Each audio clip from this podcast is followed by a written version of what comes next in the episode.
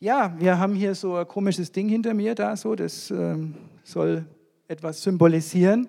Wir schließen eine Predigtreihe ab über Gefühle.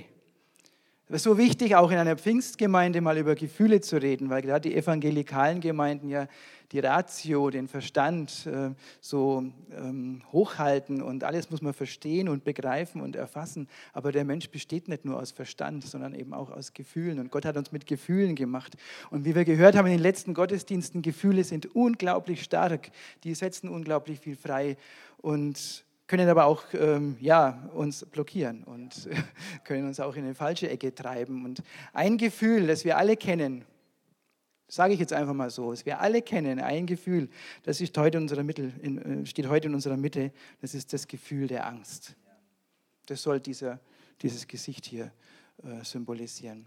Und eigentlich wollte ich die Predigt jetzt beginnen, so wie, äh, wie ihr es von mir auch erwarten würdet, mit einer erstens mal eine Kurzdefinition des Begriffes Angst.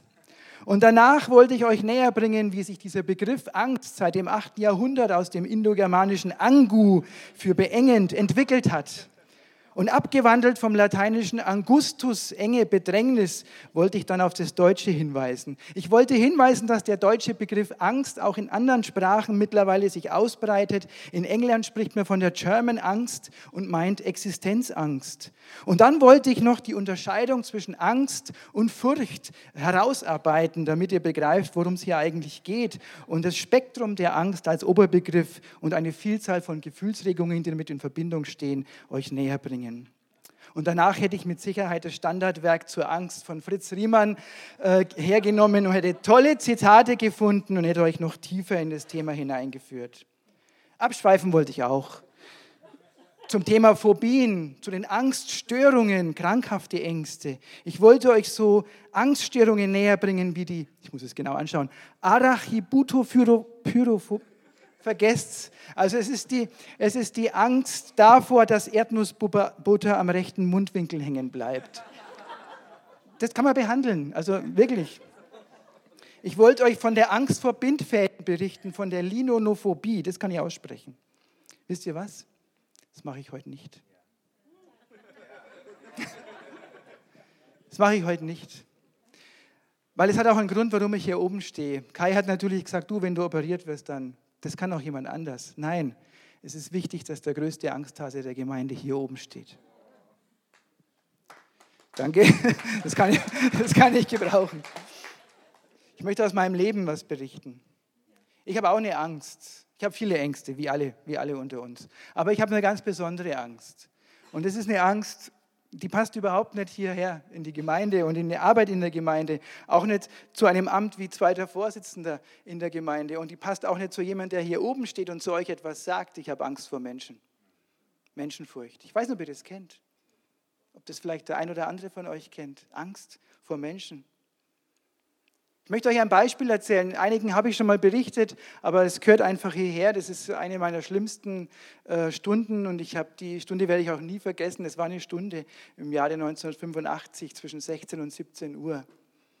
Ich war damals in Erlangen. In Erlangen vor der Niederlassung einer Krankenkasse. Ich sollte dort reingehen und sollte mich dort melden, weil ich war damals noch familienversichert und als zukünftiger Student musste ich mich selber versichern. Ich war um 16 Uhr in Erlangen. Ich wusste, die machen um 17 Uhr zu. Und ich bin vor dieser Krankenkasse auf und ab gelaufen.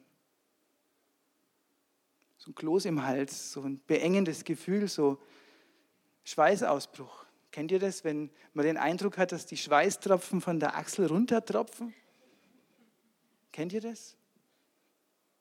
Um 17 Uhr sind die dann nach Hause gegangen, haben Feierabend gefeiert und ich bin nach Heim und habe gesagt, ich habe es nicht geschafft. Ich konnte da nicht rein. Das war ich. Das ist meine Biografie. Das ist ein Teil von mir. Das ist die Menschenfurcht, mit der ich zu tun hatte und auch habe. Als 19-Jähriger damals. Und als ich dann in die Uni kam, in Erlangen hat mich jemand angesprochen, du, wir haben da einen Bibelkreis, möchtest du nicht mit teilnehmen? Er wusste gar nicht, dass ich gläubig bin, aber habe ich ihm auch nicht erzählt. Ich habe halt einfach gedacht, ich gehe da mal hin und bin dann da mal hin. Und dann bin ich jede Woche dahin. Und es war gut. Es waren so fünf bis zehn Studenten, alles Jungs. Und wir haben die Bibel gelesen gemeinsam. Wir kamen aus unterschiedlichsten Gemeinden, Hintergründen, Kirchen und wir haben gemeinsam Bibel gelesen. Und eines Nachmittags, das war immer so am Nachmittag, nachdem die Uni zu hatte, so um fünf, haben wir uns zusammengesetzt und dann gab es eine Bibelstelle, über die haben wir uns genauer angeguckt, war im 1. Johannes. Und ich habe was dazu gesagt. Ich habe mich getraut, was dazu zu sagen. Ich habe das mal so aus meinem Verstand heraus, wie ich es verstanden habe, erklärt. Und als ich ein Jahr später dann mich von der Uni verabschiedet habe, dann hat dieser Leiter dieser kleinen Bibelgruppe zu mir gesagt, du, ich erinnere, dich, ich erinnere mich noch genau an diesem Nachmittag, als du mir diese Bibelstelle erklärt hast. Seitdem verstehe ich die. Und da wusste ich, Gott hat mehr mit mir vor. Der möchte mich nicht da drin stecken lassen in dieser Angst. Der möchte nicht, dass ich so weiterlebe und sage dann, ich bin halt so. Ich bin halt so gemacht. Der hat die Bibelstelle zitiert und hat gesagt, ich habe es verstanden. Später war ich dann in der FCG in Nürnberg, Freie Christengemeinde Nürnberg, damals noch in der Singerstraße, bin dort in die Jugendstunde eingeladen worden, ging ich auch jeden Freitag hin, war da ganz treu. Und eines Abends nach der Jugendstunde, wir hatten da wieder diskutiert und ich habe auch mal was gesagt, kam ganz selten vor, sagte der Jugendleiter zu mir, du solltest nächsten Freitag das Thema machen. Da war es wieder das Gefühl. Schweißausbruch, Kloß im Hals, beengend, Angst. Aber irgendwie habe ich mit Gottes Hilfe, ich mach's. Und es war genauso, die Menschen haben davon profitiert. Und so ging es weiter in meinem Leben. Irgendwann war ich in der Gemeinde, hier in Bayreuth schon, in der Erlanger Straße, du hast es gerade berichtet. Und der damalige Pastor hat gesagt, du solltest mal eine Gottesdiensteinleitung machen. Und nachdem ich fünf oder sechs Mal eine Gottesdiensteinleitung gemacht hatte, hat er zu mir gesagt, du solltest mal predigen. Und so ging das weiter und ich habe mich immer darauf eingelassen. Ich habe gesagt, Herr, mit dir schaffe ich es. Irgendwie kriege ich das hin. Irgendwie, ja. Heute bin ich beruflich Sprecher auf Kongressen, auf Messen. Ich habe heute eine Predigt, von der ich wusste schon längere Zeit, dass die vor mir steht sitzen so viele Leute da. Ich bin so glücklich, dass so viele Leute da sind. So toll. Und ich konnte gut schlafen heute Nacht. Das ist ein Wunder. Der dümmste Satz der Welt ist, dazu muss man geboren sein. Das stimmt nicht. Wenn man etwas nicht schafft, zu sagen, das ist mir nicht gegeben, stimmt auch nicht. Jedenfalls nicht für einen Christen. Ich halte es wie David. Mit meinem Gott kann ich über Mauern springen. Psalm 18, Vers 30. Mit meinem Gott kann ich über Mauern springen. Und das habe ich in meinem Leben erlebt. Und er hat mir immer wieder, wenn ich Angst hatte, mir die Angst genommen und mich weitergeführt.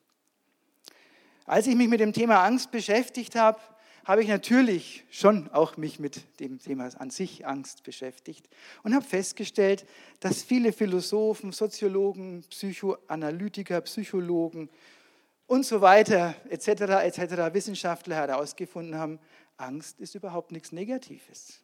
Angst ist eine natürliche Reaktion. Angst ist ein Gefühl, das zum Menschsein dazugehört. Und manchmal ist Angst lebensrettend, weil man dann einfach auch entsprechend reagiert und sich zum Beispiel aus Angst in Sicherheit bringt. Das gehört dazu, zum Leben. Aber ich wollte nicht so viel über Psychoanalytiker und sonstige Leute reden, sondern über Jesus Christus. Und auch er sagt Dinge zum Thema Angst. Und ich habe im Johannes, Johannes Evangelium Kapitel 16, 33 einen Vers gefunden von Jesus Christus. Ich lese jetzt nicht das ganze Kapitel. In der Welt habt ihr Angst. Punkt, der fehlt. Punkt. In der Welt habt ihr Angst. Was heißt es? Was sagt Jesus da? Es ist eine Zustandsbeschreibung. In der Welt habt ihr Angst. Punkt. Es ist kein Tadel. Es ist nichts Negatives. Es ist einfach nur eine Zustandsbeschreibung. So ist es. In der Welt habt ihr Angst. Das ist die erste Botschaft. Ich habe vier Botschaften heute. Das ist die erste Botschaft an dich und an mich heute Morgen. Du darfst Angst haben. In der Welt habt ihr Angst. Du darfst Angst haben. Und wenn du Angst hast, dann ist es okay. Dann ist es nichts Schlechtes in Gottes Augen. Jesus hat schon gesagt, natürlich in der Welt habt ihr Angst. Es ist normal. Es ist gut. Die Welt, wie wir sie kennen, ist kein Schlaraffenland. Auch nicht für den, der glaubt. In der Welt habt ihr Angst. Und das hat mich auch entlastet, ein ganzes Stück, weil ich weiß, ich darf Angst haben. Ich darf hier vorne stehen und sagen, ich bin der größte Angsthase, weil es ist völlig okay. In der Welt heißt auch, es gibt einen Ort, wo es keine Angst mehr gibt. Und darauf freue ich mich ganz besonders. Ohne diesen Kloß im Hals, ohne dieses beengende Gefühl, ohne Schweißausbrüche, die dann schlecht riechen hinterher und man sich duschen muss. Das wird alles nicht mehr sein. Aber in der Welt ist das nicht. In der Welt habt ihr Angst. Im Himmel wird es keine Angst mehr geben. Ich weiß jetzt, meine Angst ist temporär. Meine Angst ist endlich. Das Wort, das hier mit Angst übersetzt wird von Luther, ist ein griechisches Wort, das, ich hoffe, ich spreche es richtig aus, ihr zwei, ihr kennt euch da besser aus, Tlipsis ähm, heißt dieses griechische Wort. Und andere Übersetzungen äh, übersetzen das auch mit Bedrängnis, mit Drangsal, hier Luther übersetzt es mit Angst. Ich finde es auch total gut. Tlipsit steht auch für Trübsal und die megale Tlipsis, das ist die große Trübsalzeit, von der die Offenbarung berichtet. Und wenn Jesus hier sagt, in der Welt habt ihr Tlipsis, dann meint er wirklich Angst. Der meint wirklich Angst, Existenzangst. Angst, die die Kehle zuschnürt. Angst, die dich nicht mehr schlafen lässt. Angst, die dich total blockiert und du kommst in deinem Leben nicht weiter. Gravierende Angst. Das meint Jesus hier, wenn er sagt, in der Welt habt ihr Angst. Es geht um Existenzangst. Es geht um die Angst, seine Arbeitsstelle zu verlieren. Es geht um die Angst, Schulden nicht mehr bezahlen zu können. Es geht um die Angst, Haus und Wohnung zu verlieren, Kindern die Ausbildung nicht finanzieren zu können. Es geht um die Angst zu versagen im Beruf, im Privatleben, wie auch immer. Es geht um die Angst, dass deine Ehe oder deine Familie auseinanderbricht. Und es geht vielleicht auch um die Angst vor medizinischen Eingriff, von dem man nicht weiß, was dabei herauskommt. Das ist Tlipsis, Bedrängung, eine wirklich bedrängende Angst. In der Welt habt ihr Tlipsis, Angst. Und das Schöne ist, es schließt auch alle anderen Ängste mit ein. Es gibt keine schwächeren Ängste. Es gibt halt Ängste, die man mit menschlichen Augen vielleicht nicht so beurteilt. Angst vor Dunkelheit, Lampenfieber, ich weiß, wovon ich rede, Menschenfurcht, Phobien, über 400 Phobien sind mittlerweile bekannt. Es gibt Höhenängste, Ängste vor engen Räumen und so weiter. Und all die sind eingeschlossen, wenn Jesus sagt, in der Welt habt ihr Angst, Telipsis, Bedrängung. Du darfst Angst haben. Ja, ich habe Angst und ich darf Angst haben. Schöne ist, dass ich als Christ nicht allein bin mit meiner Angst. Es ist gut so, es ist normal. Und Angst hat eine Funktion. Ich habe weiter geguckt in die Bibel und habe festgestellt, hey, Jesus sagt nicht nur in der Welt habt ihr Angst, sondern er hat auch selber Angst gehabt. Lukas 12, Vers 50. Da sagt Jesus zu seinen Jüngern, aber ich muss mich taufen lassen mit einer Taufe. Und wie ist mir so bange, bis sie vollendet ist? In der Welt habt ihr Angst. Auch Jesus hatte Angst in dieser Welt, weil er wusste, was auf ihn zukommt und davor hat er sich gefürchtet, davor hatte er Angst. Und er ist nicht mit seiner Angst alleine geblieben und er ist nicht mit seiner Angst irgendwo, ähm, hat es versucht zu verbergen vor seinen Jüngern, sondern nein, er hat es offen mit seinen Jüngern geteilt. Er hat gesagt, in der Welt, äh, er hat gesagt, wie ist mir so bange und es ist schön, schön übersetzt, wenn man richtig merkt, hey, der hat wirklich Angst. Und in Lukas 22, die Verse 41 und 42 im Garten Gethsemane, kurz vor der Kreuzigung. Und er riss sich von ihnen los bis etwa, äh, etwa einen Steinwurf weit und kniete nieder und betete und sprach, Vater, willst du, so nimm diesen Kelch von mir, doch nicht mein, sondern dein Wille geschehe. Er hatte Angst. Aber er wusste, wohin er geht mit seiner Angst. Er hatte seine Jünger, die hat er mit reingenommen, da hat er sich dann weggerissen, weil die haben dann auch geschlafen, die haben es nicht ganz so begriffen, was da, was da kommt. Und er hatte seinen Vater. Und mit diesem Vater ist er in Verbindung und mit diesem Vater teilt er seine Angst. Jesus hatte Angst. König David, der große König Israels, der hatte Angst. Im Psalm 31, Vers 10, Herr, sei mir gnädig, denn mir ist Angst muss kleingeschrieben werden. Macht nichts. Herr, sei mir gnädig, denn mir ist Angst. Er gibt es so offen zu. Das ist ein Psalm, Ein Psalm ist ein Lied, das in Gottesdiensten gesungen worden ist. Psalmen im Altertum, so etwas wie Facebook oder YouTube, da konnte jeder nachlesen, da konnte jeder singen. Jeder wusste plötzlich, dass dieser König Israels Angst hatte. Er ist so offensiv damit umgegangen, dass er es öffentlich bekannt hat. Herr, sei mir gnädig, denn mir ist Angst. Auch er bleibt nicht allein mit seiner Angst. Auch er hat den Vater, seinen Gott. Ich möchte einen Schritt weiter gehen. Denn dieser Vers steht nichts allein, oder dieser Teil des Verses äh, Johannes 16, 33 steht nicht alleine für sich, sondern da kommt noch ein Nachsatz. In der Welt habt ihr Angst, aber seid getrost, ich habe die Welt überwunden. Das ist, der, das ist die Antwort drauf, das ist der Trost. Jetzt könnte ich eigentlich gehen, aber ich habe schon noch ein paar Sachen für euch. Das ist die Antwort. Und die Antwort beginnt hier mit einem ganz fürchterlichen deutschen Wort, aber. Das kennt ihr, ne? Das Aber. Liest man häufig in E-Mails, ne? Du, was du gestern gemacht hast, das war ganz toll und überhaupt bist du ein ganz toller Bursche, aber. Und dann ist das erste oben alles verschwunden und weg und dann kommt das Aber. Du siehst heute super aus, Mike. Toll, dass du da bist. Äh, war ganz klasse gestern. Aber, kennt ihr das? Das macht alles kaputt, dieses Aber. Aber Jesus benutzt es genau im verkehrten Kontext. In der Welt habt ihr Angst, aber, und damit wischt er die Angst weg. Damit weist er die Angst in ihre Schranken. Die Angst war nur die Vorrede, die man, vor, die man dann vergessen kann. Aber seid getrost. Machen wir heute nicht mehr so. Die, ne, obwohl es jetzt die neueste Luther-Übersetzung ist, steht immer noch seid getrost. Das ist in, unserer, in unserem Wortschatz nicht so mehr vorhanden. Heute würden wir sagen, lasst euch nicht verrückt machen.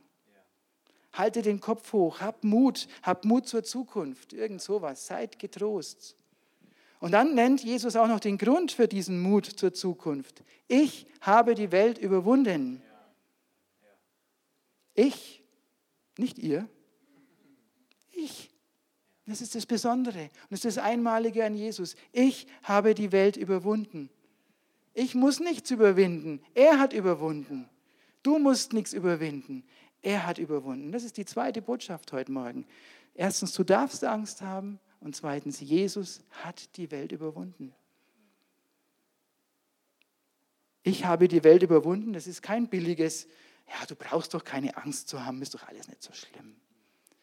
Kopf hoch, das wird schon wieder. Ach komm, das bildest du dir doch bloß ein. Stell dich nicht so an. Das hilft alles nicht weiter. Ja, das hilft nicht weiter. Das zerstört sogar Beziehungen, das zerstört Vertrauen. Man fühlt sich unverstanden. Man denkt, du, nimmt mich, mein Gegenüber nimmt mich gar nicht richtig ernst. Aber Jesus sagt, ich habe die Welt überwunden. Ich habe die Welt überwunden, das heißt, ich habe Angst. Aber jetzt kann ich sie richtig einordnen. Ich habe Angst, aber jetzt komme ich mit meiner Angst zurecht. Ich habe Angst, aber die Angst kann mir nichts mehr anhaben. Was Luther hier mit überwunden übersetzt, ich habe die Welt überwunden, ist ein griechisches Wort, muss ich auch nachgucken, genau, nenikeka. Das heißt besiegt. Ich habe die Welt besiegt, nenikeka. Die damaligen Zuhörer, die hat dann noch was anderes. Ähm, also die wurden sofort an etwas erinnert, an einen Ausspruch, den kennen alle Marathonläufer unter uns. Das ist das, der Ausruf oder dieser Ausspruch Neni Kekamen. Ich weiß nicht, ob das von euch schon mal gehört habt, wer Marathon läuft für euch. Das war im Jahre 490 vor Christus. Da hat der Perserkönig Darius der erste Griechenland angegriffen und in der Schlacht von Marathon wurde er geschlagen. Und der Bote, der diesen Sieg der Griechen mitbekommen hatte. Diese, man, man meint, er hieß Pheidipites. Naja gut, lassen wir es. Der Bote ist 42 Kilometer vom Marathon nach Athen gelaufen und hat gerufen laut vor dem König, Neni Kekamen, Neni Kekamen, ja. Wir haben gesiegt. Und dann ist er tot zusammengebrochen. Und jeder, der dieses Überwunden, dieses Neni Keka als Wort gehört hat damals, der wurde daran erinnert. Und das meint Jesus. Es ist, ich habe die Welt überwunden, heißt, ich habe einen großartigen Sieg errungen über ein gewaltiges Heer, das überlegen ist und feindlich war. Das ist, ich habe gesiegt. Ich habe die Welt besiegt. Ich habe die Welt überwunden. Und das ist die dritte Botschaft für euch heute Morgen. Wir dürfen mutig sein. Wir dürfen mutig sein, auch wenn wir Angst haben, weil unsere Ängste nicht grundlos sind. Aber letztendlich wurden die Ursachen, die Gründe von Gott, von Jesus besiegt. Durch Jesus Christus. Ein für allemal. Und damit bekommt die häufigste Aufforderung, die wir in der Bibel lesen. Kennt ihr die häufigste Aufforderung, die wir in der Bibel lesen? Fürchtet euch nicht. Damit bekommt diese Aufforderung endlich Substanz. Ich habe die Welt besiegt, ich habe sie überwunden. Und dafür gibt es auch Beispiele in der Bibel, massenhaft. Ich möchte nur mal so zwei kurz euch näher bringen. Da gibt es einen jungen Mann, einen Hirten, hieß David, der spätere König. Der nimmt eine Steinschleuder und tritt dem damals mächtigsten und gefährlichsten Kämpfer entgegen, dem Goliath, und besiegt ihn. Er hat seine Angst umgedreht in Mut. Und da gibt es einen Petrus, der sitzt in einem Boot und in diesem Boot mit anderen elf Jüngern zusammen im Sturm. Und dann kommt ein Gespenst, ein Geist übers, über, über den See. Ich, ich hoffe, ihr kennt die Geschichte. Und dann schreien sie vor Angst. Und was macht dann der Petrus letztendlich, als sie erkannt haben, dass er Jesus, dass Jesus übers Wasser kommt? Er steigt aus dem Boot und geht Jesus entgegen. Er überwindet seine Angst. Was muss er für eine Angst gehabt haben? Aber er kann diese Angst überwinden und hat Mut und läuft Jesus entgegen. Corrie ten Bohm hat es sehr, sehr schön ausgedrückt. Sie hat geschrieben, Mut ist Angst, die gebetet hat. Ohne Angst gibt es keinen Mut. Mut ist Angst, die gebetet hat. Und damit bin ich beim dritten Punkt. Das Geheimnis, das dahinter steckt.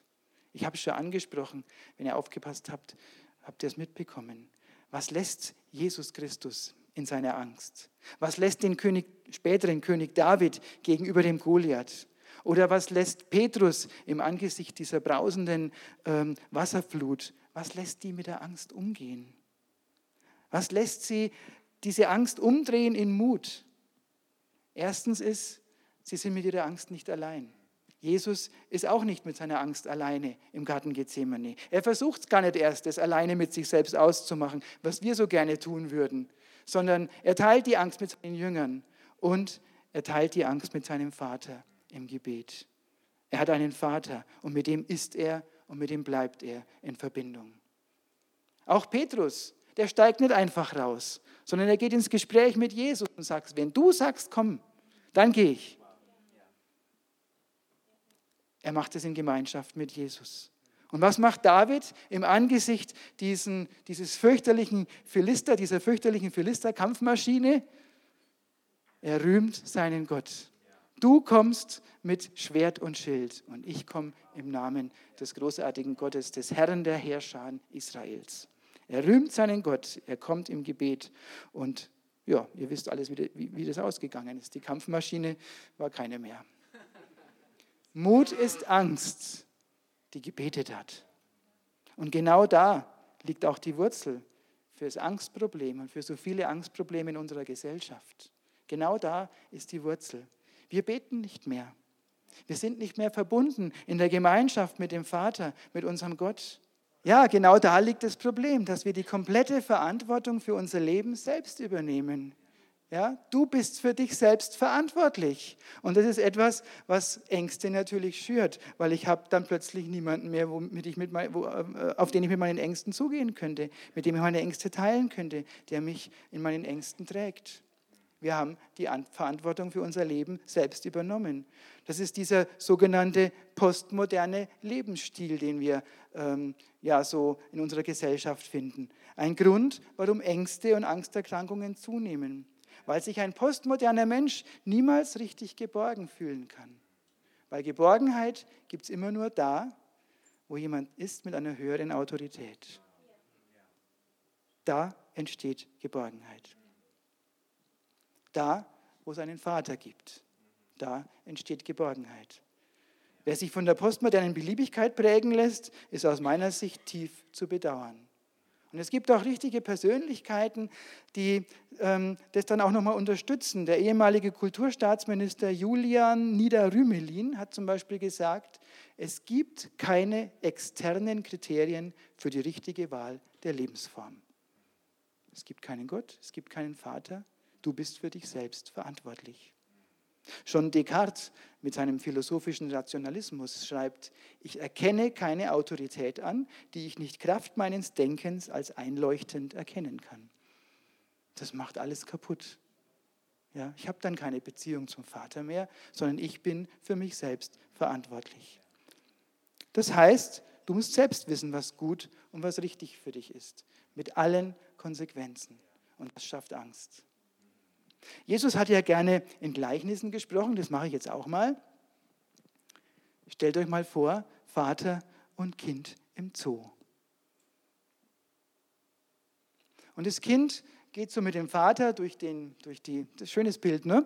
geht so ne, über, über, über so einen Weg im Zoo und das, die beiden laufen da so und das Kind läuft voraus und läuft voraus und kommt dann so einen Käfig und schaut so in den Käfig rein und in dem Käfig ist ein Löwe. Und genau in dem Augenblick, wo das Kind da kommt, fängt er an zu brüllen, wie nur ein Löwe brüllen kann. Was macht das kleine Kind? Das schreit vor Angst, dreht um und nimmt die Hand des Vaters. Das ist eine ganz normale menschliche Reaktion. Und dann geht das Kind mit dem, mit dem Vater an der Hand wieder zu dem Käfig. Und da brüllt der Löwe. Und wisst ihr was? Das Kind hat immer noch Angst aber es hat die Hand des Vaters und fühlt sich geborgen. Und genau das ist etwas zutiefst Menschliches, was uns abhanden kommt, wenn wir die Hand des Vaters loslassen und wenn wir den Vater nicht mehr in unser Leben mit einbeziehen. Jesus konnte nur in dieser innigen Gebetsbeziehung zu seinem Vater überhaupt den Gang ans Kreuz realisieren. Und das ist etwas, was er uns auch anbietet. Nimm doch meine Hand. Nimm doch meine Hand und geh mit mir durchs Leben. Und dann kannst du an der Hand Gottes, auch den Dingen, die dir Angst machen, den vielen Menschen, die vor mir sitzen, an der Hand Gottes Mut haben. Mut ist Angst, die gebetet hat. Und dann wird aus deiner Angst deine Chance. So wie es ganz am Anfang ähm, schon auf der auf der Folie war. Deine Angst ist deine Chance. Deine Chance, Gott zu begegnen und dein Leben zu führen. Ich möchte es nochmal zusammenfassen. Du darfst Angst haben. Angst ist völlig normal. Vielleicht machen wir es in Zukunft mal so in unserer Gemeinde ein bisschen anders, wenn wir uns treffen, wenn wir uns am Sonntagmorgen äh, sehen und uns begrüßen. Frag doch mal den anderen nicht, wie geht's dir? Sondern frag doch mal den anderen, wovor hast du Angst? Da hätten wir viel zu beten füreinander. Ich glaube, das wäre viel ehrlicher. Ja, auf das, wie geht's dir, kannst du gleich antworten. Gut, super, passt schon. Ja. Wovor hast du Angst? Angst ist so normal und wir tragen das immer irgendwie ganz alleine und wollen es mit uns selber ausmachen. Aber Angst ist etwas ganz Normales und am besten ist es, wenn wir sie teilen, so wie Jesus mit seinen Jüngern in der Gemeinde. Wenn wir wissen, dass Leute da sind, die kennen meine Angst, die beten für mich, die tragen mich. Und wenn ich die Hand des Vaters habe, dann kann ich meine Angst in Mut verwandeln. Aus deiner Angst kann Mut werden, weil Jesus Christus die Welt besiegt hat. Und ganz wichtig, du musst deine Angst nicht alleine tragen. Du hast deinen Vater im Himmel, der jederzeit seine Hand ausstreckt und dich fest an der Hand nimmt. Amen. Wollen wir gemeinsam aufstehen?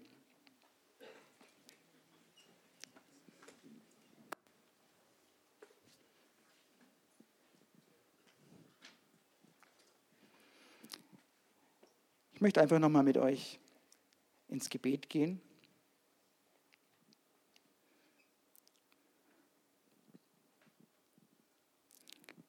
Herr, ich möchte dir danken, dass du uns geschaffen hast, so wie wir sind, mit all dem, was uns ausmacht.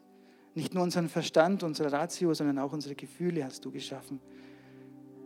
Und ich danke dir, dass wir so viel lernen konnten in den letzten Sonntagen über unsere Gefühle und über die Art und Weise, wie wir damit umgehen und wie wir mit dir damit umgehen können. Und so danke ich dir, dass du auch die Angst geschaffen hast und auch die Angst uns gegeben hast als Chance. Als Chance, mutig zu sein, als Chance, dir ganz nahe zu kommen, als Chance, wirklich mit dir in Verbindung, in innigster Gemeinschaft zu sein. Herr, und ich möchte dich jetzt bitten, dass du jedem von uns, der heute Morgen da ist, Herr, einfach jetzt in diesem Augenblick die Hand ausstreckst, dass wir sie ergreifen können, dass wir sagen können, ja Herr, du hast recht, ich habe Angst davor oder davor oder ich weiß es gar nicht warum, aber es ist einfach eine Angst, die ist da. Und jetzt möchte ich deine Hand nehmen und möchte diese Angst mit dir teilen. Ich möchte von dir geführt und geleitet und getragen werden und meine Angst mit dir leben und mit dir überwinden und ich möchte dich vor allem bitten, dass du die Ängste, die da sind, in Mut verwandelst. Dass Menschen, so wie David sagen, mit dir kann ich über Mauern springen. Jesus, dass du Überwindung schaffst, Herr, in unseren, in unseren Ängsten, die wir haben, die wir tagtäglich tragen, dass du Mut daraus machst, dass du etwas Kreatives, etwas Tolles Neues schaffst, Herr, bei jedem Einzelnen von uns, Herr. Herr, wir möchten dir jetzt unsere Ängste hinlegen und möchten dich bitten, Herr, dass wir dieses Überwinden auch in unseren Ängsten ja einfach spüren, mittragen, dass wir es erleben, dass wir sehen, du hast die Welt überwunden und wir haben Anteil daran als deine Kinder. Danke, Herr Jesus.